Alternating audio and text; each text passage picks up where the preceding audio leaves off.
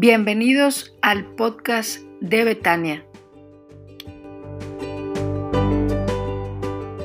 Les invito para abrir sus Biblias en el primer libro de Samuel, en el capítulo 3. Por favor, abran sus Biblias en el primer libro de Samuel, en el capítulo 3.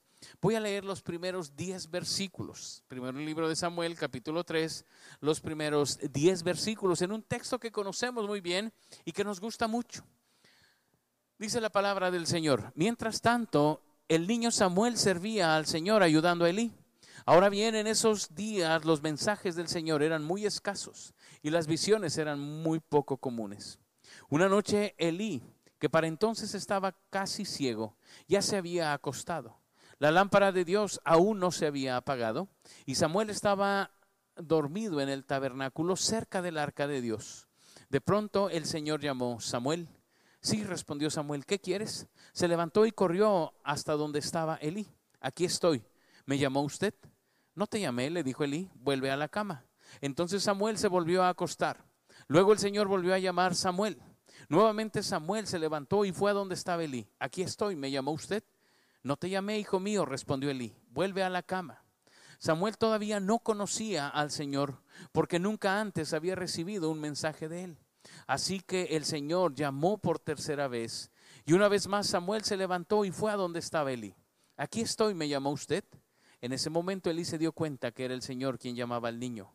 Entonces le dijo a Samuel, ve y acuéstate de nuevo. Y si alguien vuelve a llamarte, di, habla Señor, que tu siervo escucha. Así que Samuel volvió a su cama. Y el Señor vino y llamó igual que antes, Samuel, Samuel. Y Samuel respondió, habla, que tu siervo escucha. Hasta ahí vamos a leer, hermanos. Déjame le hago una pregunta. Quiero preguntarle si conoce aquel, aquel libro de dibujos que se llamaba Buscando a Wally. Espero que sí lo conozca, que sí lo identifique, que no sea tan antiguo y nada más yo lo conozca, ¿verdad? Y las generaciones nuevas no lo conozcan. Ese personaje de gorrita y de playera de rayas naranjas y blancas que tenía lentes y que estaba dibujado entre una multitud de cosas y había que irlo encontrando en cada página.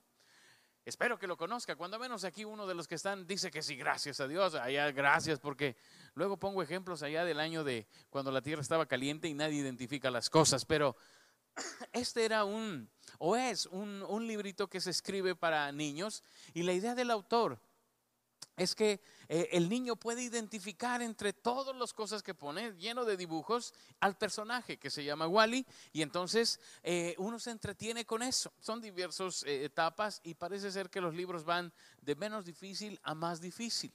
Entonces la idea es que uno vaya desarrollando las habilidades para encontrar al personaje en medio de todo esto. Bueno, el mensaje de hoy se llama En busca de Dios en busca de Dios. Mire, leemos la palabra y encontramos que Toda la, esencia del Evangelio es conocer a Dios, amar a Dios. Más que cualquier otra cosa, es estar en esta búsqueda constante de la presencia de Dios, de lo que Dios está haciendo para gozarnos en Él. Si usted fuera Noé, el, de la Biblia, sería muy fácil encontrarlo. Porque Dios le dijo, y cuando veas el arco que voy a poner, ese es mi pacto. Y entonces es muy fácil. Todavía, no sé ustedes, pero a mí todavía me asombra el arco iris. De cuando en cuando, cuando lo vemos y recordamos la promesa de Dios que hizo a Noé. Si todas las veces que Dios se presenta fuera un arco iris, hermanos, rápidamente nos daríamos cuenta que ahí está Dios. Rápidamente veríamos que Dios está ahí. Si siempre Dios se presentara de maneras extraordinarias si siempre Dios se presentara como una visión portentosa, estaríamos todos seguros que ahí está Dios. Pero le digo algo, pero nos volveríamos adictos a las emociones. Y siempre querríamos más y más y más. Y de principio nos asombraría lo que Dios hace, pero después esperaríamos una visión más grande y una más grande porque así somos. Dios no está tan interesado en eso. Él más bien quiere que lo busquemos en las cosas sencillas de la vida. Y es ahí, hermanos, donde muchas veces nos atoramos nosotros. Porque pensamos que encontrarnos con Dios tiene que ser algo extraordinario y muchas veces lo es. Pero Dios no solo obra en lo extraordinario, también está en lo ordinario. Y nos perdemos porque no podemos encontrarle. A ver si puedo explicarle ahora lo que dije al principio con esto. Quizás la vida cristiana se trata un poquitito más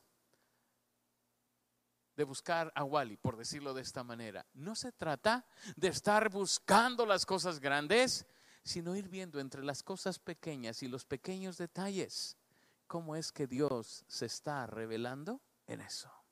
¿Cómo es que Dios se está revelando en la vida cotidiana? ¿Cómo es que Dios se está manifestando a mi vida? Y no lo está haciendo con una zarza ardiendo en el desierto, pero sí lo está haciendo y sí está hablando a mi vida siempre. Por eso quiero que meditemos la palabra. Por eso es que quiero que vayamos a este texto y veamos tres cosas que yo veo en el texto. Lo primero que veo, hermanos, es que cuando estamos en la búsqueda de Dios, nuestra vida es una vida normal el joven Samuel ministraba a Jehová en presencia de Elí. Y la palabra de Jehová escaseaba en aquellos días, no había visión con frecuencia. Nuestra vida normal de muchos de nosotros que estamos conectados hoy es así. Estamos tratando de servir al Señor de la mejor manera posible. El joven Samuel ministraba en la presencia del Señor. El joven Samuel trataba de servir a Dios. Una vida normal como la de muchos de nosotros, que estamos ahí tratando de agradar a Dios de manera sencilla. No somos los grandes hombres de fe, las grandes mujeres de fe, pero bueno, estamos tratando de buscar a Dios. Estamos tratando de conocer mejor al Señor. Una vida normal, hermanos, Casi siempre se vive así, tratando de hacer lo bueno, tratando de vivir de la mejor manera posible, tratando de tener los menos problemas posibles, no meternos en las cosas que no nos tocan, no vivir en el pecado para que eso traiga consecuencias, sino tratando de vivir agradando al Señor. Mire cómo dice el texto, el joven Samuel ministraba a Jehová y muchos de nosotros pasamos la vida así tratando de servir al Señor. Mis hermanos vienen, ensayan, cantan, adoran al Señor. Hay otro ejército allá, hermanos, este, mandando las señales para que usted pueda tener esta transmisión. Hay un equipo contestando sus mensajes hoy y gracias a Dios por la vida de todos ellos. Tratamos todos de servir al Señor. Usted en casa está tratando de servir al Señor. Esa es la vida normal. No tratamos de ir en contra de Dios. Tratamos de servir al Señor. Pero también tratamos de encontrar a Dios. Mire, me llama la atención lo que dice en el texto. Y la palabra de Jehová escaseaba en aquellos días. No había visión con frecuencia. ¿No se ha sentido así, hermanos? ¿No se ha sentido que aunque usted trata de servir al Señor, aunque usted trata de buscar a Dios, como que Dios no le habla, como que Dios no le dice nada, como que a veces pasan los días, las semanas, y Dios simple y sencillamente no hace nada. Me impresionó mucho las palabras del escritor bíblico. La palabra de Jehová escaseaba en aquellos días y no había visión con frecuencia. Bueno, usted tiene que leer todo el libro de Samuel para darse cuenta que Elí y sus hijos no eran hombres que estuvieran buscando a Dios y quizás eso tendría que ver. Y una de las cosas por las que probablemente usted y yo no estemos escuchando la voz de Dios es porque estamos dando cabida al pecado y eso nos impide escuchar la voz de Dios. Esa sería una de las razones. La otra, hermano, sería que yo quiero ver las cosas grandes de Dios. Y no me doy cuenta que también está obrando cada día y hablándome cada día en las cosas pequeñas. Y para allá va el mensaje. Nos vivimos la vida tratando de encontrar a Dios. Pues yo quisiera escucharte, Señor, pero no sé. No sé, ya me, ya me sé todo el catálogo de Netflix y no te he escuchado. Ya no hay más que hacer, Señor. Bueno, ya contraté otras plataformas, ya ni les sigo haciendo publicidad a las otras, pero ya contraté otras para ver si me hablas ahí. ¿Sabe, hermanos? Tenemos esta sensación generalmente que Dios no nos habla con frecuencia, que eso lo, lo dejamos para el pastor en el mejor de los casos, que eso lo dejamos para algún hermano muy especial. Y pareciera que vivimos, como dice el texto, con una escasa palabra del Señor y sin ver al Señor en las cosas que suceden. Así está transcurriendo la vida de muchos de nosotros, como una vida normal en la que Dios está ahí y a lo mejor el domingo dedico un tiempo a adorarle, pero casi que Él me hable, que Él me diga, que Él trabaje en mí, no lo veo tan claro. Me parece que estas palabras describen mucho lo que vivimos. Pareciera que Dios solamente habla a unos cuantos seleccionados. Pero Dios está más cerca de lo que crees. Dios está más cerca de lo que crees.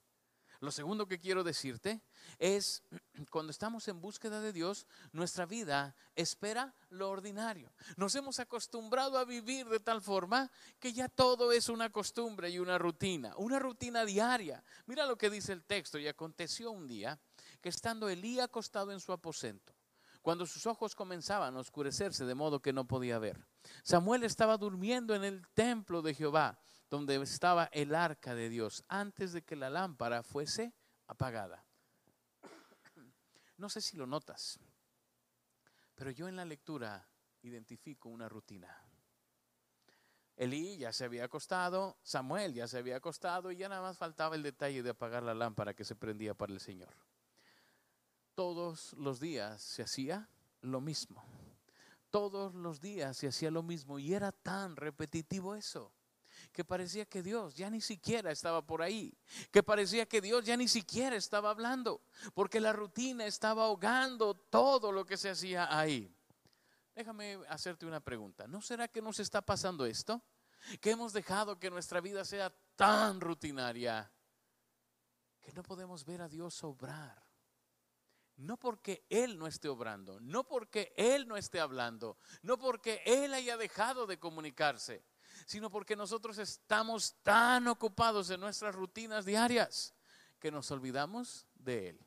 Y quiero que piense, no voy a exhibirme yo, pero piense en sus rutinas propias. Usted se despierta y ¿qué es lo primero que hace? Gracias a Dios no hay mucha gente aquí porque mis hermanos son bien lindos y quieren levantar mi ánimo y siempre dicen orar. Siempre decimos orar. La gran mayoría tenemos esa intención. Pero realmente oras y lees la palabra cuando te levantas. O te levantas corriendo porque ya se hizo de noche y tú no has llegado al trabajo. Y entonces entra la rutina. En el mejor de los casos te bañas. Algunos se bañan ahora con los días de frío. Siento que algunos han roto su rutina, pero en general se bañan, se arreglan, desayunan y corren al trabajo. Y en el trabajo estamos un montón de tiempo y regresamos y regresamos cansados y ya no tenemos ganas más que de ver seis capítulos de la serie que estoy viendo ahora. No porque vengo cansadón. Si no estuviera tan cansado, podría haber más. Y ceno y ya nos dormimos y al otro día otra vez la misma rutina. Y pareciera que Dios no está ahí. ¿Por qué? Porque nuestra vida es tan rutinaria que no alcanzamos a ver a Dios en eso.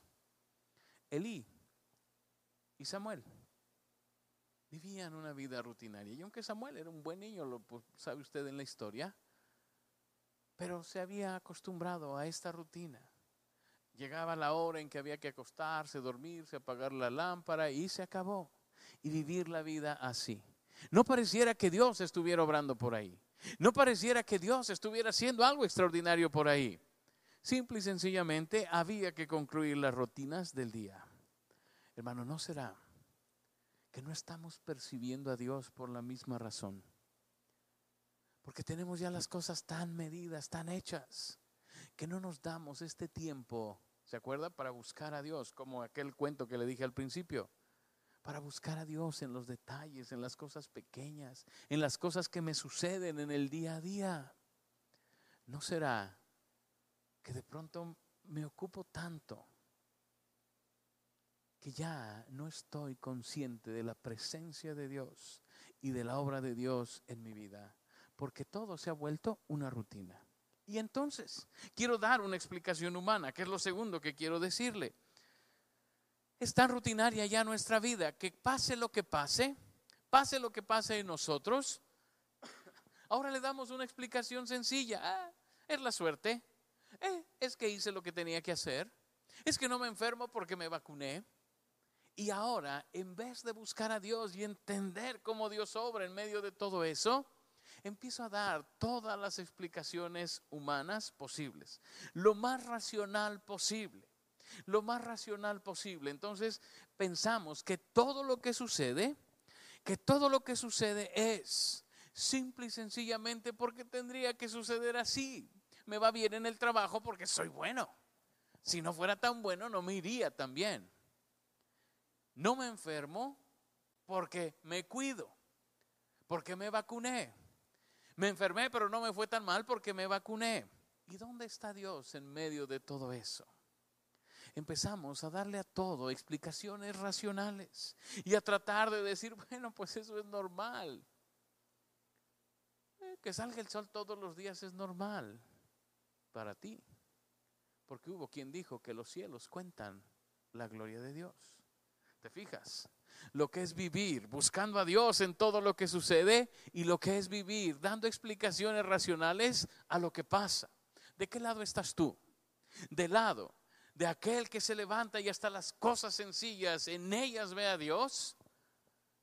¿O de aquel que todo lo puede explicar? Bueno, las cosas tienen que funcionar, tienen que suceder. Dice que Samuel escuchaba la voz de Dios y entonces iba con Elí y le decía, ¿qué pasó? ¿Qué quieres? Y Elí le decía, yo no te llamé. Y el texto es muy bonito, hermano, se, oye muy bien, pero va a ser bien latoso, ¿no? Que te estén despertando y levantándote, yendo a ver qué quieren y esas cosas.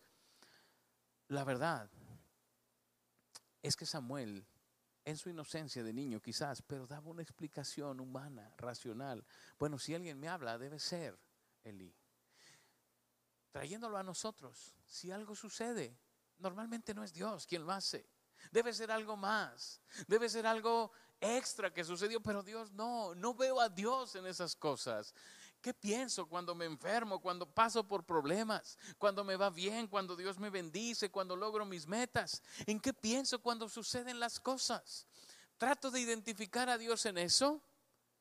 ¿O simple y sencillamente digo, bueno, pues como quiera tenía que suceder?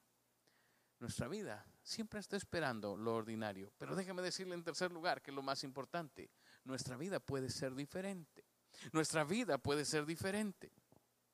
Mire lo que dice la escritura. Y Samuel no había conocido aún a Jehová, ni la palabra de Jehová le había sido revelada. ¿Cuál era el problema de Samuel? Que no había conocido a Dios. Él no podía responderle a Dios porque no conocía a Dios. No podía identificar a Dios en todo lo que sucedía porque él no conocía a Dios. Y esto, hermanos, es algo que me llama mucho la atención.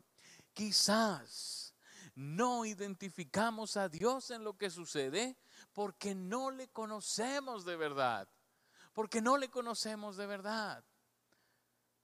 Me gusta mucho la escritura cuando aquellos hombres que se convertirían en sus discípulos le dicen, Señor, ¿dónde vives? Y Él les dice, vengan y vean. Conozcan por ustedes mismos dónde vivo. Vean dónde estoy, quién soy. Estén conmigo. Marcos capítulo 3 dice que escogió a doce para que estuviesen con Él y para enviarlos a predicar. Pero Elí viene después. Lo que Jesús quería es que estuvieran con Él para que le conocieran. ¿No será, hermanos, que no identificamos a Dios en lo que sucede porque no le conocemos? Y quizás algunos en este momento estarán diciendo, ay pastor, pues eso déjelo para los nuevos. Yo tengo muchos años en el Evangelio. Muchos de nosotros, hermanos, con muchos años en el Evangelio y con mucha vergüenza hemos tenido que reconocer en algún momento de nuestras vidas que sabemos de Dios, pero no conocemos a Dios. Se lo repito, sabemos de Dios, pero no conocemos a Dios. Nos hemos conformado con llenarnos de datos aquí, de saber mucho de historias, de saber de tantas cosas. Voy a traer por ahí algún día, se los voy a enseñar. Apareció por ahí, me lo dio mi hermano, mi manual de embajadores del rey. Se imagina, ahí se entra solo de 9 a 16 años. Ya cuánto tiene, ya casi es Antiguo Testamento ese libro, hermanos, de tantos años que tiene. Y a veces pensamos, decimos, si yo vengo desde allá en toda esa ese linaje que pasó por todos esos grupos. Bueno, puede ser que sí. Y qué bueno que estuviste ahí, gracias a Dios por eso. Pero si solo nos conformamos con saber de Dios y no conocimos a Dios, no lo podemos identificar en lo que sucede. Por eso pasan las cosas y nosotros no nos percatamos. ¿Se acuerda cuando el profeta se fue a esconder una cueva y dice que vino un terremoto y dice que vino un viento fuerte? Y él dijo ahí no está Dios porque él conocía a Dios hasta que vino un silbo apacible, un viento suave y dijo ahí está Dios.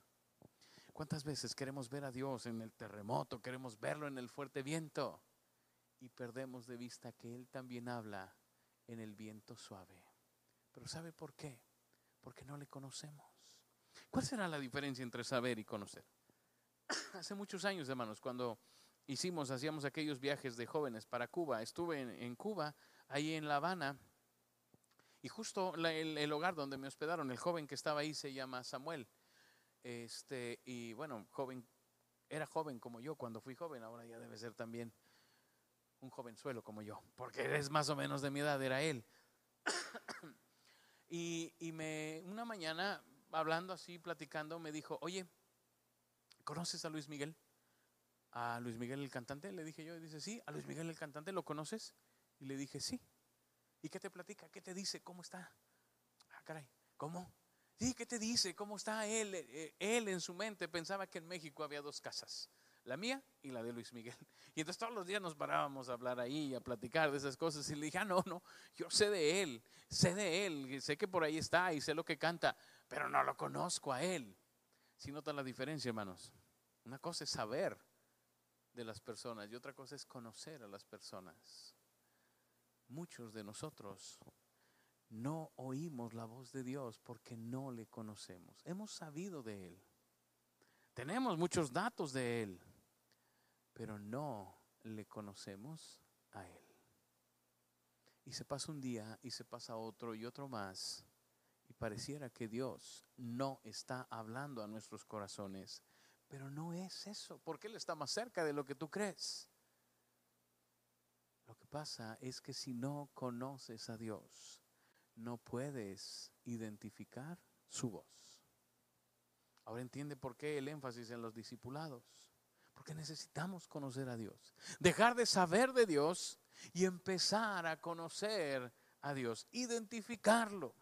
Hace tiempo alguien me dijo, ¿por qué usted no habla del diablo? Yo quisiera que hablara de los demonios, de la guerra espiritual y de esas cosas. Y le dije, porque yo creo en la otra parte. Yo creo en el Dios amoroso. Y yo le decía, me parece más valioso lo que hacían con la policía en Canadá con los que identificaban los billetes falsos, en los seis meses de entrenamiento que les dan, nunca les enseñan un billete falso. Solo les enseñan el original y se lo aprenden de memoria y saben todos los detalles que tiene el billete. De tal forma que cuando acaban su preparación, si ven algo que no coincide con lo que ellos conocen, ellos dicen esto es falso. Y creo que el Evangelio se trata de esto. No de identificar las falsificaciones y lo malo porque nunca acabaríamos pero en sí en conocer al original. Porque cuando yo conozco a Dios, yo puedo identificar que no es de Dios, porque lo conozco a Él. Porque Él está más cerca de lo que pensamos, hermanos. Por eso es que necesitamos conocer a Dios. Por eso es que necesitamos conocerle a Él en persona, identificarle, saber quién y cómo es Él para que yo pueda verle en todo lo que sucede en mi vida. Y por último, quiero decirle que nuestra vida puede ser diferente no solamente si conocemos a Dios, sino también si respondemos a Dios. Elí, con todas las fallas que tenía, aconseja bien a Samuel y le dice, ve y acuéstate. Y si vuelves a oír la voz, le vas a decir, habla Jehová, porque tu siervo oye. Y Samuel, que era un buen muchacho, fue y se acostó. Y cuando volvió a escuchar su nombre, contestó, habla, porque tu siervo oye.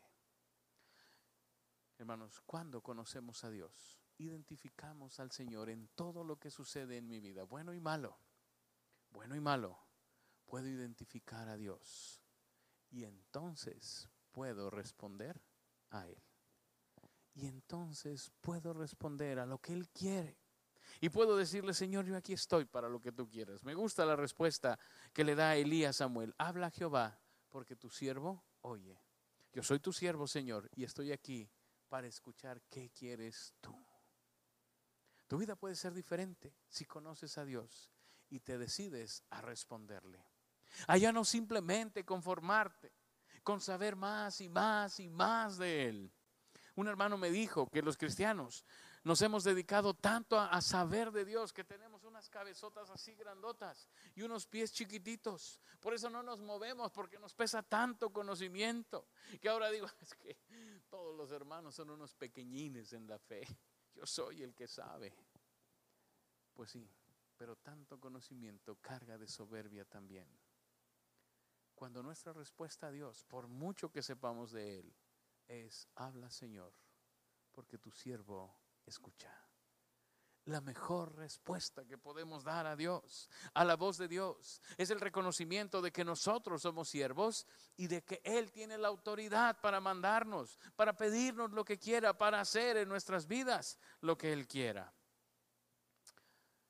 Cuando le digo en el mensaje, en el título del mensaje, que estamos en busca de Dios, no es porque Dios esconda, al contrario, él se está revelando en todo momento, en todo tiempo, en toda circunstancia y en todo lugar.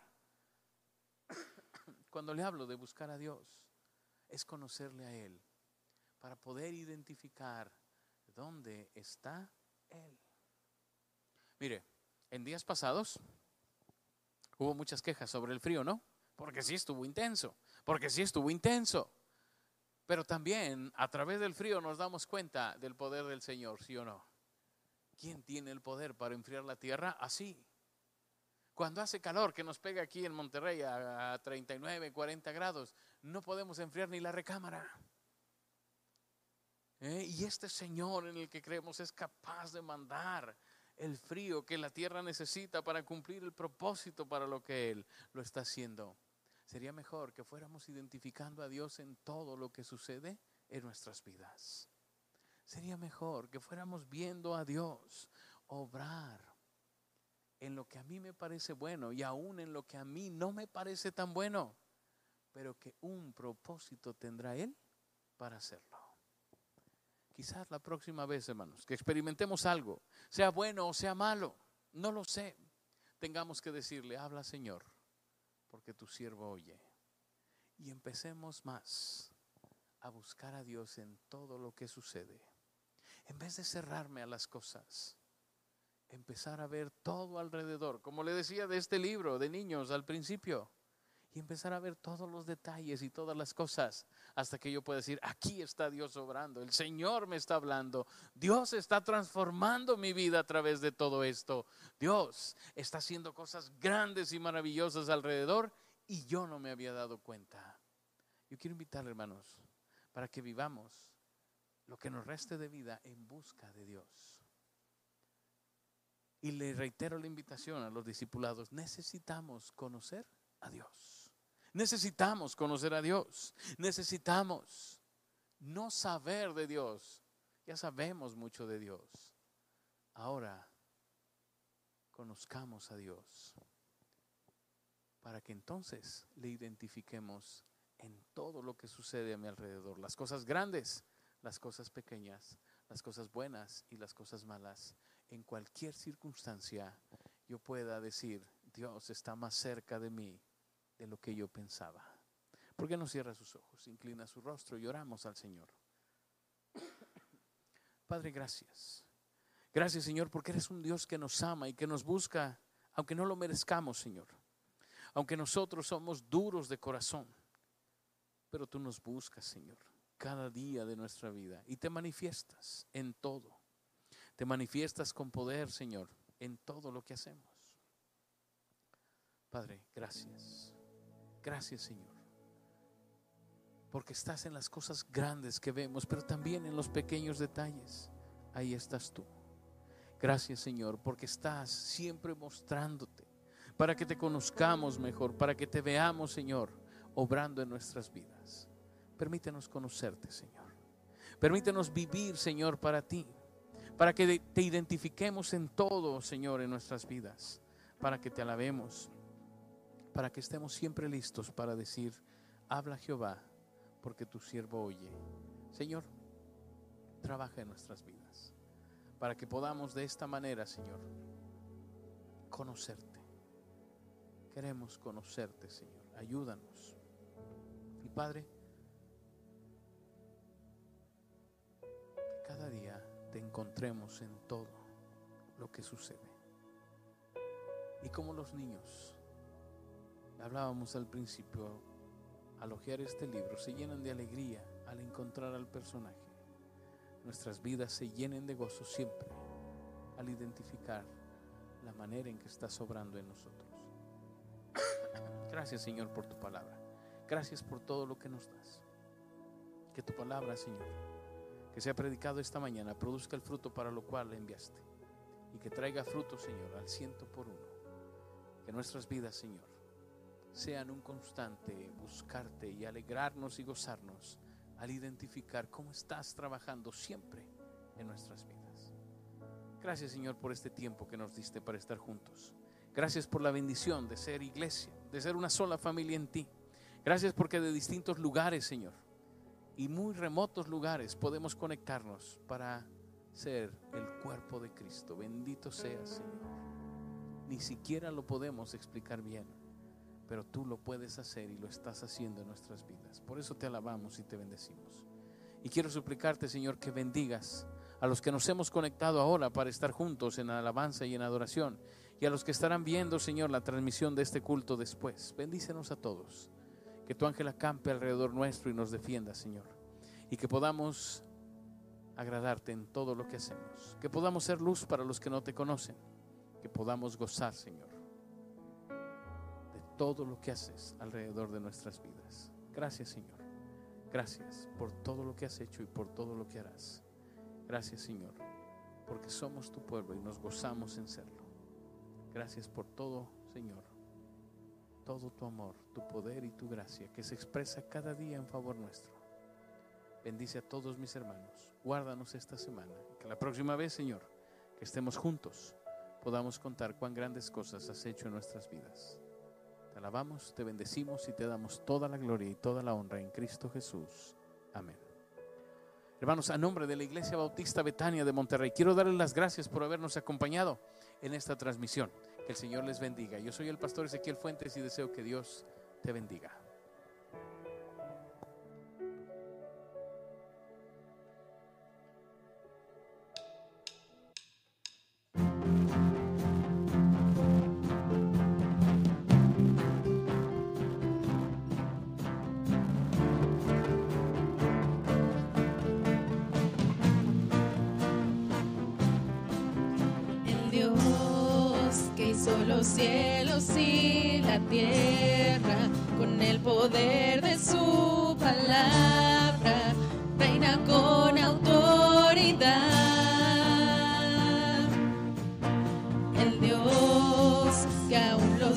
Vientos le obedecen, una palabra es suficiente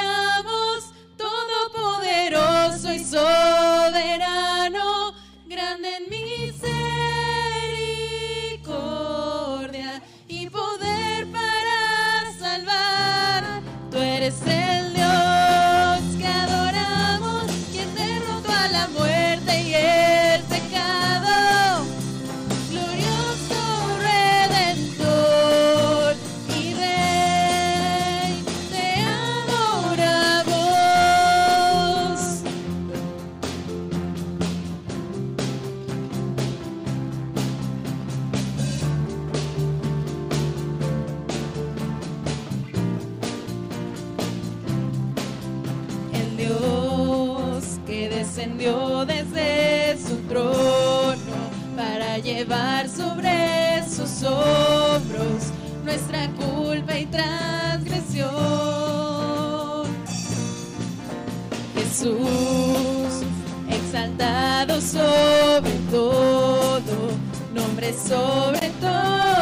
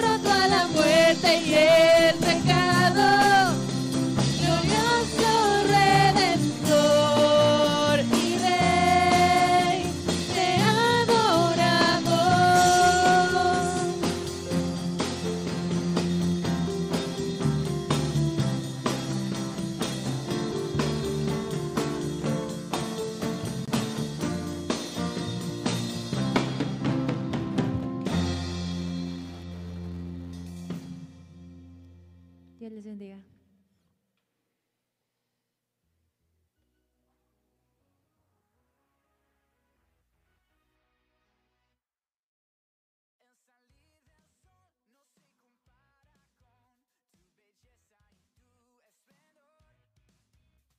me da calor, puedo sentir tu amor.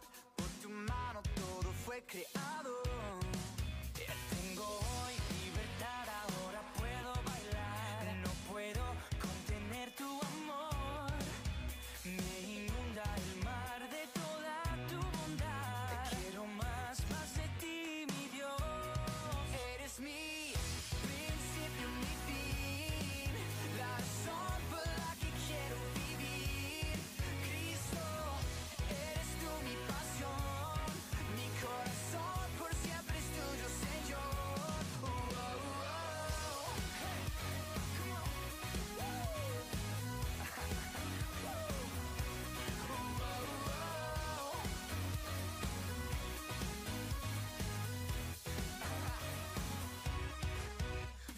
tan grande